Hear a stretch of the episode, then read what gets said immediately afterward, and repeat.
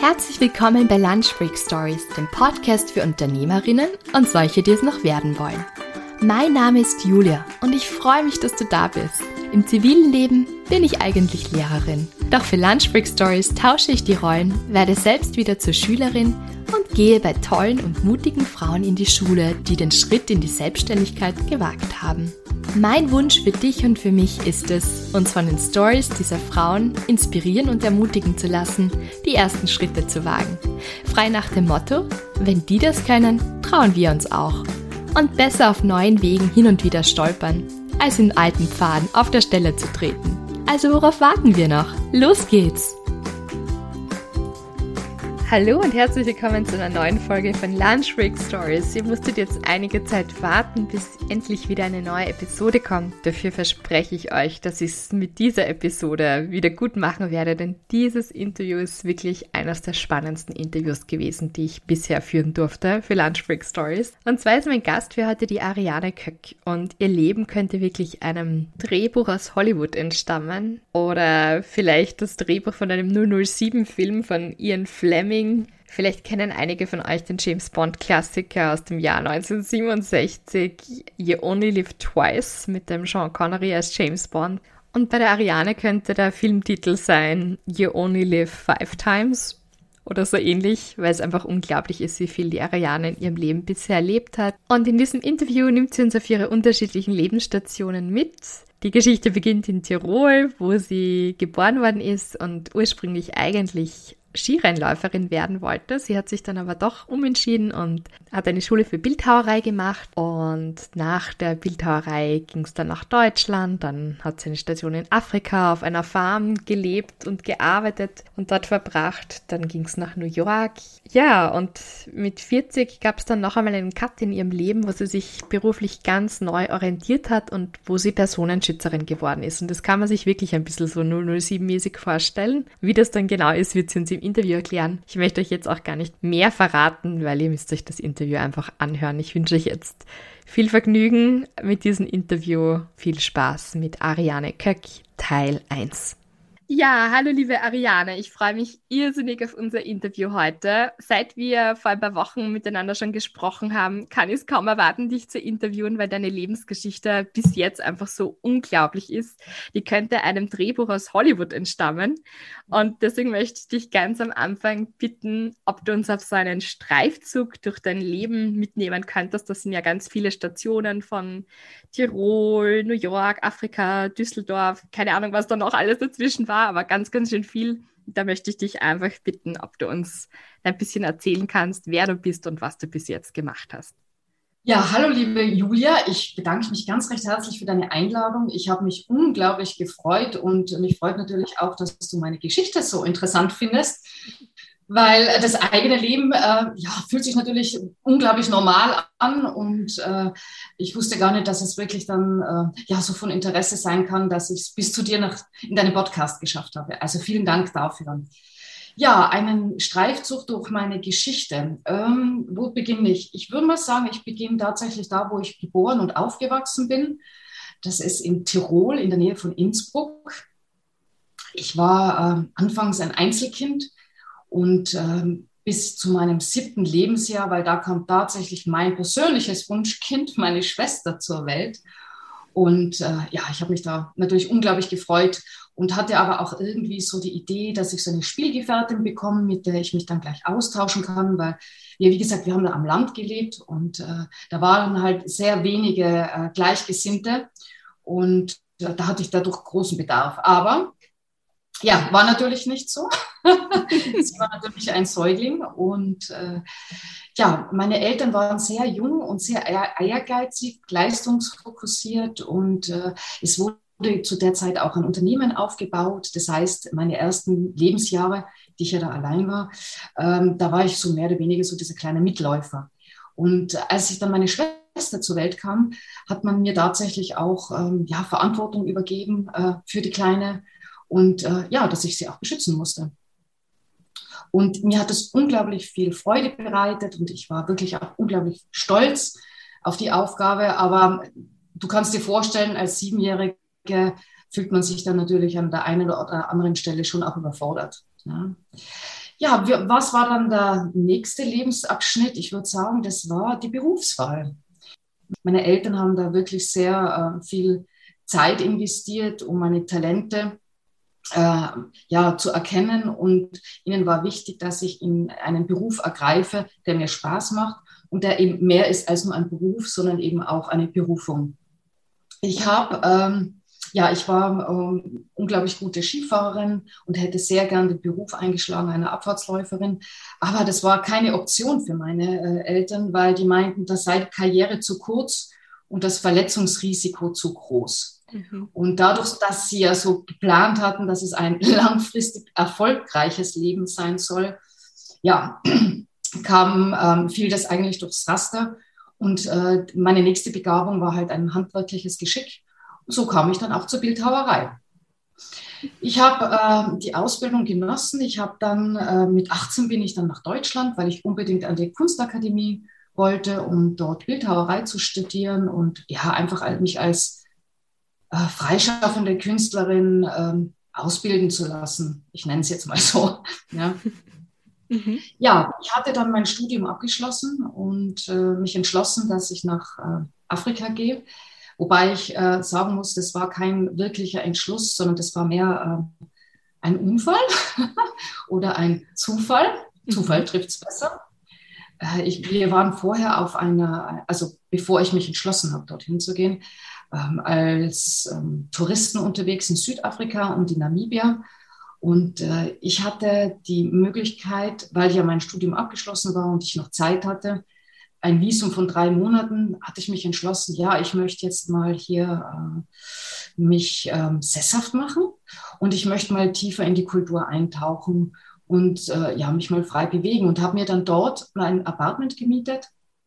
Also das war eigentlich ein Zimmer in einem Apartment, es war mehr so eine Wohngemeinschaft, habe dort äh, Leute kennengelernt und kam so auf eine Farm in der Wüste. Und äh, ja, nachdem diese drei Monate vorbei waren, hatte ich tatsächlich das Angebot, wenn ich möchte, kann ich wieder zurückkommen.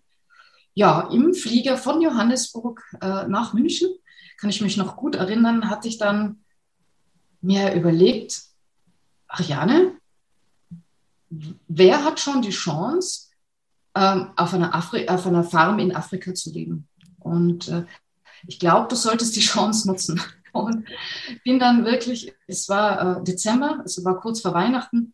Ich bin dann ähm, ja, nach Nürnberg, habe meine Wohnung aufgelöst, mein Auto verkauft, mein Atelier aufgelöst, habe meine kleinen Habseligkeiten bei meinen Eltern in Tirol in den Kellerräumen verstaut und äh, ja, saß dann drei Wochen später wieder im Flieger Richtung Afrika. Und da bin ich dann für ein Jahr geblieben. Also ähm, ich liebe die Wüste.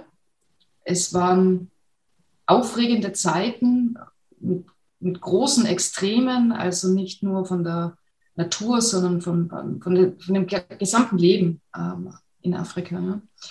Jetzt hatte ich aber noch den ganz großen Traum, einmal nach New York zu gehen und auch dort zu leben. Also das ist, glaube ich, der Traum eines jeden Künstlers. Künstler in Manhattan sein. Also es ist natürlich ähm, klischeehaft, es ist mit bestimmten Erwartungen auch verbunden. Aber nichtsdestotrotz, ich habe mir gedacht, das ist mein Plan und den ziehe ich jetzt auch durch. Und dadurch, dass mein Plan eigentlich war, äh, auszuwandern, dachte ich mir, äh, dann muss ich eigentlich den Seeweg nehmen, denn als Auswanderer sollte man zuerst die Freiheitsstatue sehen. und habe mir das dann tatsächlich organisiert, dass ich von England aus, also von Plymouth, auf die Queen Elizabeth bin und habe mich dann überschiffen lassen und bin zehn Tage später in New York angekommen. Ich hatte im Gebäck Optimismus. ich hatte im Gebäck Tatendrang, Hoffnungen und ich glaube auch eine Riesenportion Angst vor dem, was mich dort erwarten wird. Denn ich muss vorausschicken, ich hatte dort keine Freunde, keine Bekannten und auch noch keine Unterkunft. Und äh, ja, so kam ich dann mit einer Reisetasche äh, in Manhattan an. Und äh, die Suche begann ähm, mit einem Apartment oder mit, einer, mit einem Zimmer. Und das stellte sich dann, also das war dann schon die erste Herausforderung, denn ich wollte unbedingt in Manhattan leben und nicht äh, in Brooklyn oder, oder Williamsburg. Es wäre natürlich um vieles günstiger gewesen, aber ich dachte mir, Manhattan, also wenn New York, dann muss es Manhattan sein. Und äh, ja, damals war der Dollarpreis auch anderer, also der Wechselkurs, und es war unglaublich teuer. Ich hatte das komplett unterschätzt und hab, musste dann eben die Entscheidung treffen, entweder sieben Jahre Erspartes, ja, was ich, was ich natürlich während meiner Studienzeit, ich habe ja gejobbt, äh, als ich da angesammelt hatte, dass ich das innerhalb von einem Jahr investieren muss, um meine Miete zu bezahlen in New York. Oder ich muss mich in den nächsten Flieger setzen und es geht dann wieder retour nach Europa. Und das war für mich definitiv keine Option. Also die Entscheidung fiel natürlich viel schnell. Ich, hab, ich, ich konnte dann in Amerika leben, zwei Jahre lang.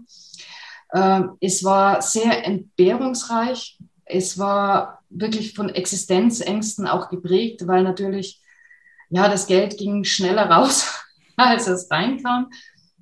Ich musste auch ähm, sehr schnell erkennen, Idealismus allein ähm, macht einen nicht zu einer erfolgreichen Künstlerin. In Amerika gibt es mehr Künstler, oder also speziell in New York als alles andere. Das heißt, man ist dort kein Exot, der willkommen ist und der gefördert wird.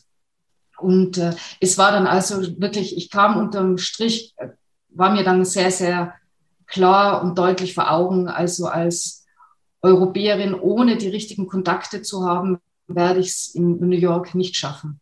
Ich hatte mich natürlich bei Galerien äh, gemeldet und äh, ich hatte versucht, äh, Kontakte zu Künstlern äh, zu knüpfen, aber New York ist sehr umtriebig. Äh, es kostet sehr, sehr viel Kraft. Also durch schon allein diese ganzen Sinneseindrücke.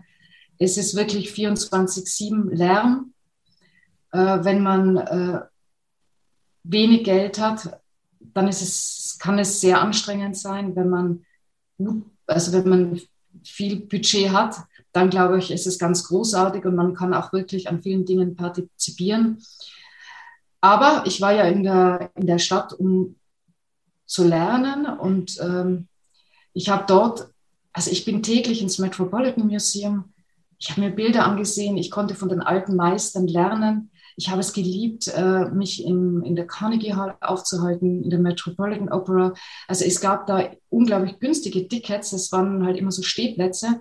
Aber das war für mich äh, ein absolutes Highlight und was ich so sehr genossen habe.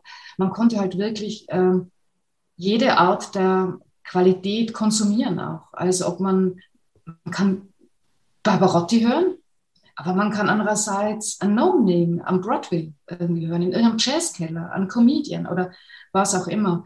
Und ich habe da unglaublich viel zurückbekommen.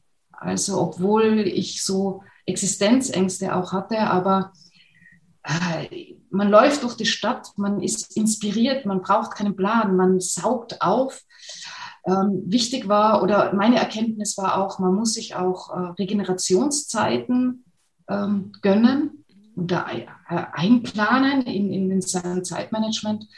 Und äh, ja, ich, ich konnte das ganz gut schaffen, aber bin dann tatsächlich nach zwei Jahren äh, zurück ich war wieder hoch ambitioniert, hatte auch einen, einen festen Plan im Kopf und kam aber völlig mittellos dann in Deutschland an. Und so kam ich nach Düsseldorf. Also Düsseldorf ist eine Stadt, wir haben ganz tolle Sammlungen, wir haben viele Galerien, wir haben einen internationalen Flughafen hier in der Nähe und äh, ja, Künstler sein ähm, ist hier so selbstverständlich, ja, weil wir mhm. haben die Tradition der Kunstakademie durch Josef Beuys geprägt. Und es ist eine Stadt, in der man alles mit dem Fahrrad machen kann oder mit öffentlichen Verkehrsmitteln. Und äh, ich habe gelernt in New York, dass weite Anfahrtswege wirklich auch sehr viel Ressourcen kosten. Ja, und so kam es, dass ich nach Düsseldorf gegangen bin. Und äh, ja, die erste Zeit war auch da sehr hart, weil ich musste natürlich bei Null beginnen. Ich hatte keinen Freundeskreis, ich hatte hier auch nicht studiert, ich hatte hier auch keine Familie oder habe hier keine Familie. Und das macht das Ganze nicht einfacher. Ähm, aber auch da habe ich es dann ähm, geschafft, ähm, mir ein Netzwerk aufzubauen, als freischaffende Künstlerin zu leben. Ich habe dann mein Talent entdeckt, äh, auch Kunst selber zu verkaufen, nicht nur meine eigene, sondern auch die von Künstlern. So kam ich ein bisschen in dieses, in dieses Art Consulting und äh, letztendlich auch äh, in, den Kunsthandel. Und ähm, ich kann stolz sagen, dass ich eine der wenigen war, die sich wirklich von der brotlosen Kunst ernähren konnte. Also ja, das war dann ähm, im Jahr 2000. Wahnsinn. Und da kam es dann zum großen Bruch in meiner Biografie. Total also spannend, hab, ja. Also das war ja jetzt mein total Entschuldigung, ich bin jetzt so einem Redefluss reingekommen. Nein, genau das wollte ich ja auch, weil ich ja weiß, wie unglaublich das ist und dass man dir da einfach stundenlang zuhören könnte. Also das sind ja das schon, ich habe es jetzt vorher angeteasert mit, ich glaube, drei Leben oder so, aber eigentlich sind das ja mehr Leben noch, die du da gelebt hast, unterschiedlichster Art und Weise. Farm in Afrika, New York, da hast du mir letztes Mal auch erzählt, du hast dich oft entscheiden müssen, kaufst du dir heute einen Muffin oder ein U-Bahn-Ticket oder so, glaube ich. Das, mhm. das kann ich noch erinnern, dass das auch für dich auch sehr lehrreiche Jahre waren, aber dass du dir auch da gute Kontakte, glaube ich, mitnehmen hast können von New York nach äh, Düsseldorf. Und du hast das jetzt eh auch schon selbst gesagt, dann, dann kam es noch einmal zu so einer Umstrukturierung oder zu einem Cut. Kannst du uns bitte jetzt darüber erzählen, also das zweite Leben oder das zehnte Leben, wie man auch immer das jetzt nennen mag? Ja, also liebe Julia, ich muss dir ganz ehrlich gestehen, hätte man mir noch wirklich vor zwölf Jahren oder vor drei, ja, vor zwölf Jahren gesagt, Ariane, du wirst irgendwann mal was anderes machen äh, außer Kunst, dann hätte ich gesagt, ja, träume mal weiter. Was soll ich denn schon noch machen außer Kunst? Das ist mein Leben. Ich habe noch nie was anderes gemacht und äh, ja, aber dann, es kam dann doch anders. Ich habe tatsächlich äh, gemerkt, dass ich äh, unzufrieden war. Also ich glaube, das war der Grundstein, ähm, ähm, neue Überlegungen anzustellen. Ich war auch in einem Alter, also ich war 40, wo man dann so sein Leben nochmal Revue passieren lässt, wo man Bilanz zieht, wo man nochmal äh, in die Zukunft schauen möchte und äh, ja, sich überlegt, was hat man dann eigentlich noch für Visionen, was hat man noch für Wünsche, gibt es vielleicht noch versteckte Talente. Und an dem Punkt war ich und äh, habe dann einerseits ähm, ja, mir vorgestellt, wie es weitergehen könnte und da kam ich äh, zu einem Ergebnis, was für mich nicht zufriedenstellend war. Und äh, auf der anderen Seite hatte ich dann ähm, nach äh, ja, einer kleinen, einem kleinen nach innen hören und äh, nach meine, nach, nach, wirklich nach Pro und Contra aufzuschreiben, was ich denn noch alles kann oder was ich noch alles gerne machen möchte, kam ich zu einem Berufsbild. Und so kam es, dass ich mich äh, dem großen Bereich der Sicherheit gewidmet habe und eine Ausbildung zur Personenschützerin begonnen habe.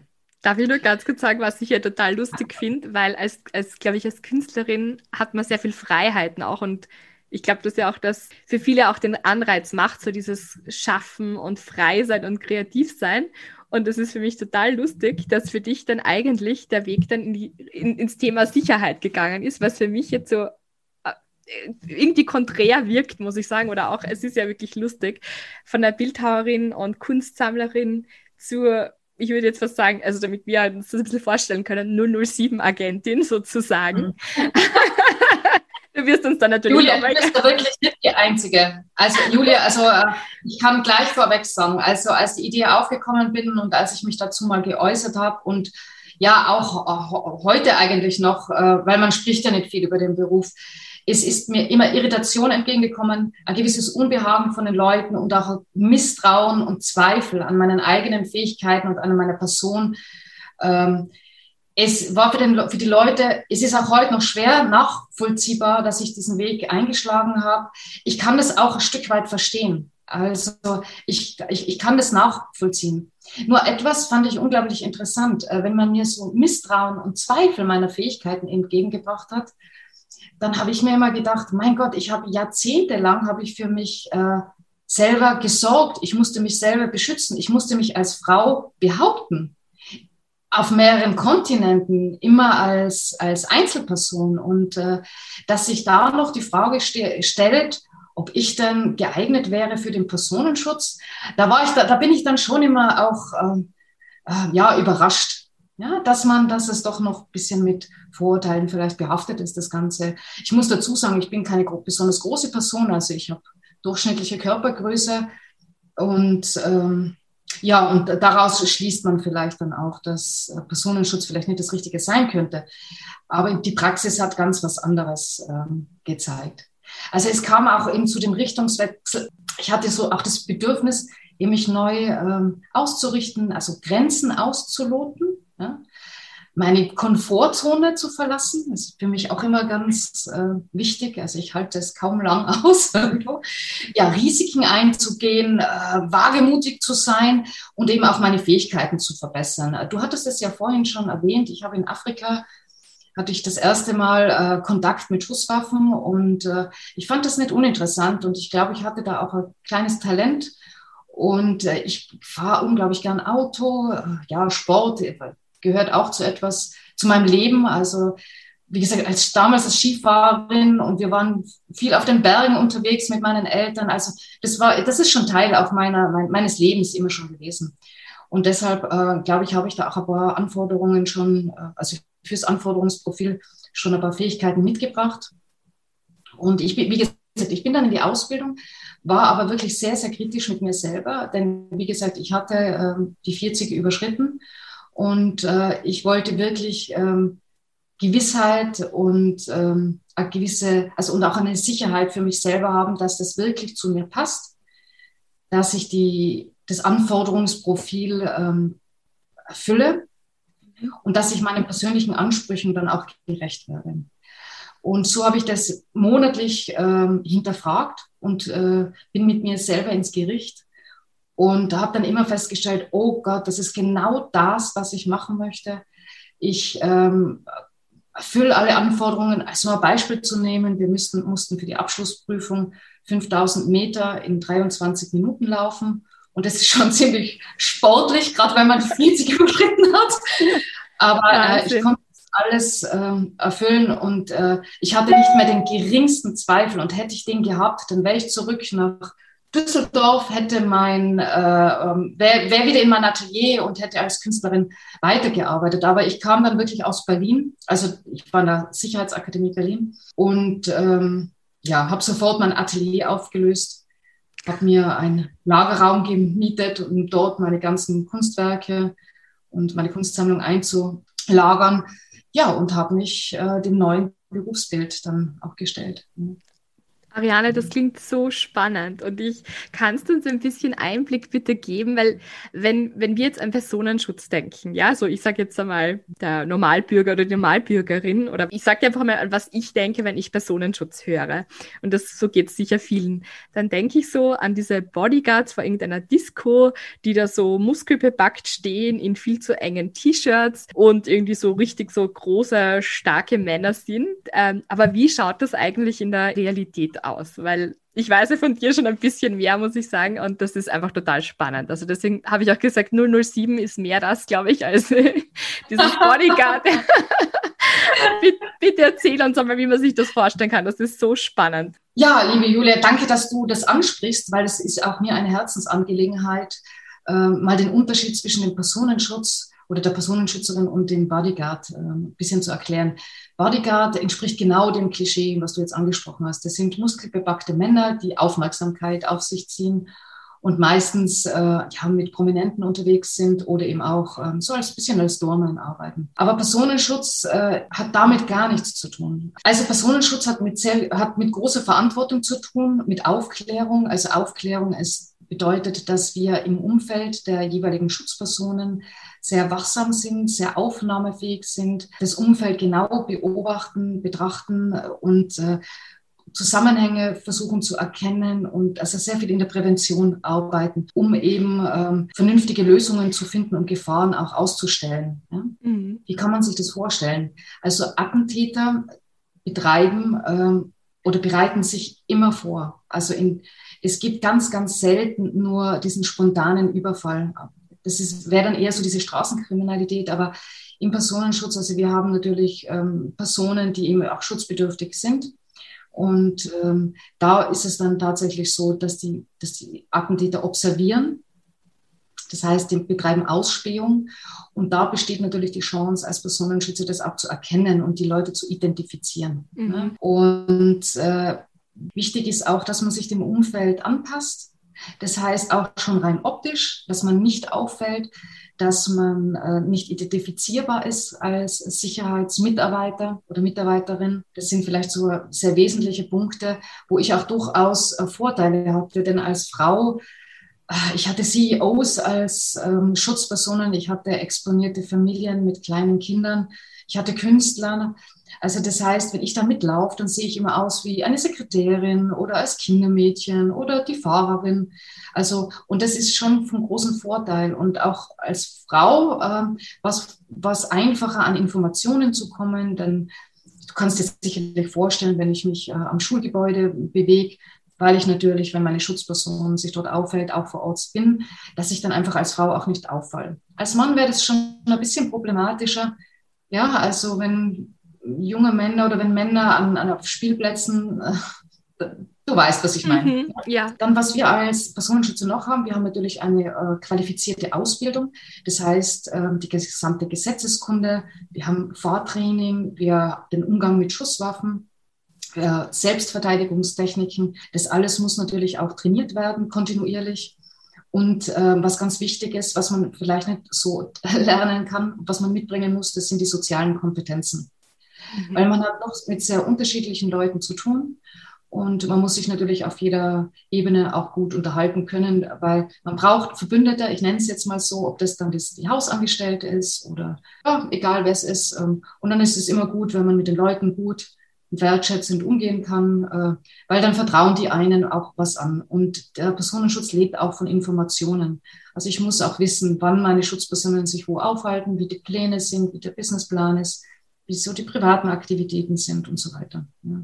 Mhm. Und deshalb ist es sehr wichtig und ähm, ja, und das habe ich eigentlich alles ganz gut, glaube ich, meistern können oder erfüllen können. Ja, es ist so spannend, weil du mir auch erzählt hast, dass du dann ja zum Beispiel dann auch beobachten musst, jetzt ob sich, wenn das jetzt eine Familie ist, die du beschützt sozusagen, ähm, ob da jetzt, dass, dass, du jedes Auto dann auch in dieser Straße kennst zum Beispiel, weil du dann weißt, falls da mal ein Auto parkt, ähm, eben zum Ausspionieren oder so, fällt dir das sofort auf, dass da irgendwas anders ist, weil du jedes Auto ja. kennst, weil du die Nachbarn kennst. Das ist total spannend. Du hast gesagt, du musst sehr fit sein natürlich, klar, Fahrtraining und verschiedene Verteidigungsarten und Schusstraining, aber auch dieses Ganze, was dahinter dahinter steckt, diese investigative Arbeit auch. Und ja, auch dir zu überlegen, was wäre ein guter Fluchtweg und wo ist eine Baustelle und so. Das habe ich letztes Mal so spannend gefunden in unserem Vorab-Interview. Ja, ich habe mir, glaube ich, alles gemerkt. Ja, Ariane, das ist alles so spannend für mich, was du da erzählst. Und ich glaube nicht nur für mich, sondern auch für unsere Hörerinnen und Hörer total spannend, weil man, wann bekommt man schon einmal Einblick in das Leben sage ich jetzt, eben 007 oder Sherlock Holmes ist eher so das, was mir dann einfällt, eigentlich zu dem, was du da gemacht hast. Darfst du uns ein bisschen so erzählen? Ich weiß nämlich, dass du ja schon öfters auch in wirklich extremen Situationen warst und darfst du da ein bisschen was erzählen darüber? Oder kannst du uns ein bisschen was darüber erzählen, wie man sich das so vorstellen kann? Einfach so, nimm uns mit in deinen Actionfilm. Ja, also wie gesagt, so spektakulär ist das gar nicht, dieses, dieser Personenschutz. Und äh, man muss wirklich sagen, es äh, gibt äh, sehr, sehr selten wirklich extreme Situationen. Ja. Ich hatte jetzt, ähm, ja, ich, also ich, ich, ich war tatsächlich in einem sehr folgenreichen Einsatz ähm, und äh, der eben auch für mich dann, ja, ich möchte nicht sagen Konsequenzen hatte, aber der mich, der mich eigentlich, glaube ich, zu dem, zu dem heutigen Business, was ich jetzt ähm, mache, zu meinem jetzigen Unternehmen, ähm, äh, geführt hat. Äh, auch äh, indirekt natürlich, aber es, es passierte da schon einiges. Also er, ich, ich hole vielleicht ein bisschen aus. Das erste Mal mit Terror in Verbindung kam ich, als ich ähm, glücklicherweise wieder zurück in Europa war. Aber 2001, der, also 9-11, der Anschlag auf dem World Trade Center war, das hat mich natürlich auch aus der Ferne schon sehr äh, betroffen gemacht. Ja. Mhm. Ja, dann 2015 kam ich in Kontakt mit Terror über einen Schutzauftrag, der im Zusammenhang mit dem Satiremagazin Charlie Hebdo stand. Und ähm, ich glaube, der eine oder andere erinnert sich ähm, damals auch, mhm. das war, ähm, ja, war auch in Paris, wie gesagt, 2015. Es kam, kamen irgendwie 17 Menschen zu Tode und äh, ja, dazu bekannt hat sich der Islamische Staat. Im selben Jahr, das war dann der 13. November 2015, war ich, äh, war ich in einem meiner äh, ereignisreichsten Einsätze. Äh, der eine oder andere wird sich vielleicht auch daran erinnern. Das war der, also es waren koordinierte islamische, islamisch motivierte Attentate in fünf, auf fünf verschiedenen Orten, unter anderem in Bataclan. Und ich saß tatsächlich damals mit meiner Schutzperson äh, im Stadion. Und äh, ja, also ähm, das war, ich sage mal, das hat mich sehr ähm, im Nachgang auch sehr beschäftigt. Also, äh, also die Ereignisse beschäftigen mich noch heute. Also damals in der Situation, ich kann mich noch sehr, sehr gut daran erinnern, ich war unglaublich klar im Kopf. Mhm. Ich wusste genau, was ich zu tun hatte. Ähm, ich hatte keine Angst oder also ich war wirklich, äh, ich war handlungsfähig und handlungssicher. Mhm. Man kann sich so, man, man als Personenschützer man, oder Schützerin, man trainiert natürlich Worst Case und man stellt sich das immer wieder vor. Nur wenn man dann tatsächlich in so einer Situation ist, dann entspricht das natürlich eigentlich nicht annähernd der eigenen Vorstellungskraft.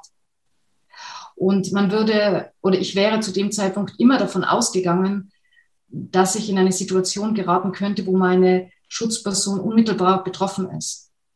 Jetzt war das aber, es hatte nichts mit meiner Schutzperson zu tun, sondern es war einfach ein Terrorattentat.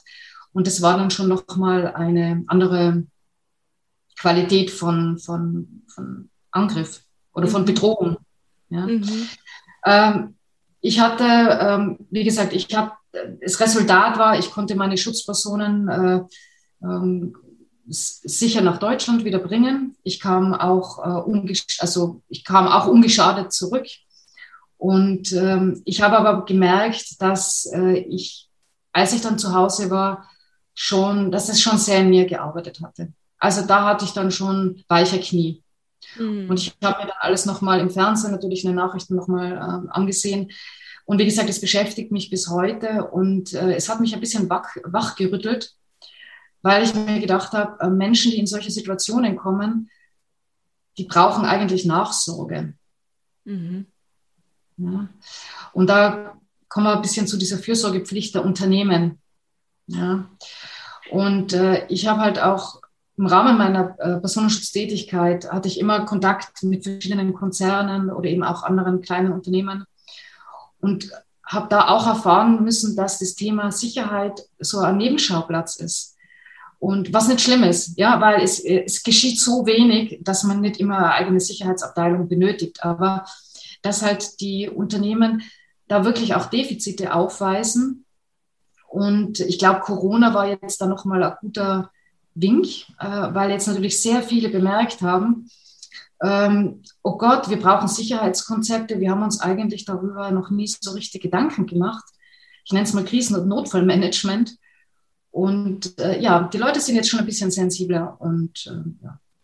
so kam das. Also ich, ich, ich glaube, äh, ich hatte da auch dann, also liegt natürlich Jahre zurück, aber da reifte das immer mehr in mir, dass ich mir gedacht habe, eigentlich wäre es gut, meine eigenen Erfahrungen weiterzugeben an Menschen, die vielleicht auch in die Situation kommen können. Und je besser man vorbereitet ist, desto besser wird man die Situation meistern, mhm. weil man einfach eine gewisse Handlungssicherheit haben, hat, weil man auch dieses Vertrauen in sich selber hat, weil man nicht völlig überrumpelt wird von der mhm. Situation.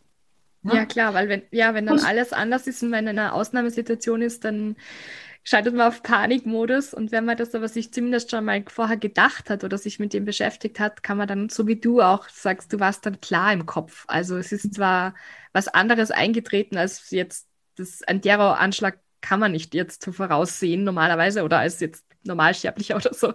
Ähm, außer man arbeitet fürs FBI dann vielleicht irgendwie. Aber sonst, aber dass du trotzdem klar im Kopf hast, weil das trotzdem ein Thema ist, mit dem du dich ja permanent beschäftigt hast. Schutz ja. und Sicherheit und du ja dann auch also ich hoffe, ich darf das sagen, ich habe mir das so gut gemerkt in unserem Gespräch, ja, du dann auch äh, deine schützenden Personen rausgelotst hast aus diesem Stadium und dann auch ähm, mit Taxifahrt und so weiter, also da richtig raus, also aus dem Geschehen, dass man sich das auch mal so vorstellen kann, weil wenn man das so hört, man hat oft gar keine Vorstellung, was das dann ja auch äh, bedeutet. Und Gott sei Dank passiert so wenig, muss man auch sagen. Und wenn so wenig auch passiert, dann ist das ja auch immer, dass du deinen Job gut erledigt hast, ja, das, das haben wir, glaube ich, auch gesprochen, dass wenn man dann sagt, na, ist ja eh nichts passiert, ja, dann hat jemand auch seinen Job gut gemacht, weil es wird oh, schon mehr passieren, ja.